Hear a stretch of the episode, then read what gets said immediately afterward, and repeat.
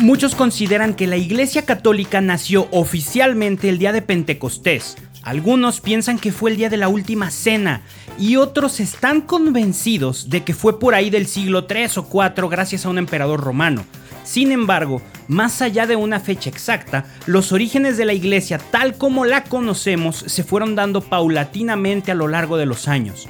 La primera generación de cristianos estuvo conformada por los apóstoles y discípulos directos de Jesús, Luego vinieron muchísimos mártires que dieron testimonio de su fe en medio de las grandes persecuciones que sufrieron.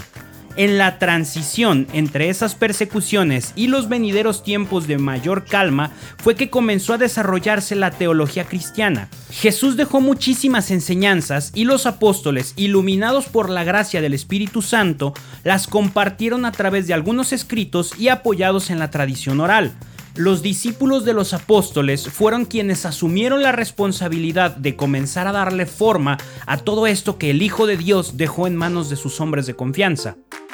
Atanasio, Ireneo, Justino, Clemente, Agustín, Ambrosio y muchos otros conforman el grupo de hombres a los que hoy en día llamamos los padres de la iglesia.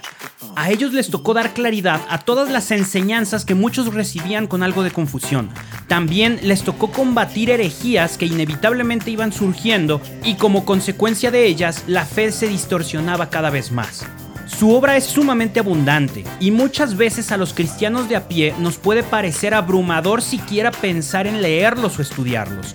Y precisamente para perderles ese miedo y que más gente se vea beneficiada con las enseñanzas de estos hombres santos, hemos llevado a cabo una serie de entrevistas con ellos. Entre bromas, anécdotas y reflexiones, estoy seguro de que con cada episodio te llevarás una excelente experiencia. Yo soy Manu Casten y te invito a que me acompañes cada 15 días en este podcast entrevistando a los padres de la iglesia.